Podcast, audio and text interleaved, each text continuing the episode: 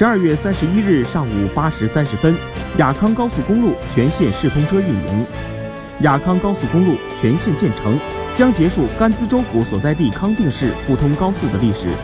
这条云端天路的建成，实现了四川高速公路从平原向高原的跨越，和四川高速公路建造能力的跨越，成为成都平原经济区、川南经济区和攀西经济区连接甘孜藏区，进而通往西藏的重要通道。雅康高速通车后，从成都绕城高速出发。三点五小时就可以到达康定市，较目前时间缩短近一半，将极大提升甘孜藏区交通出行条件。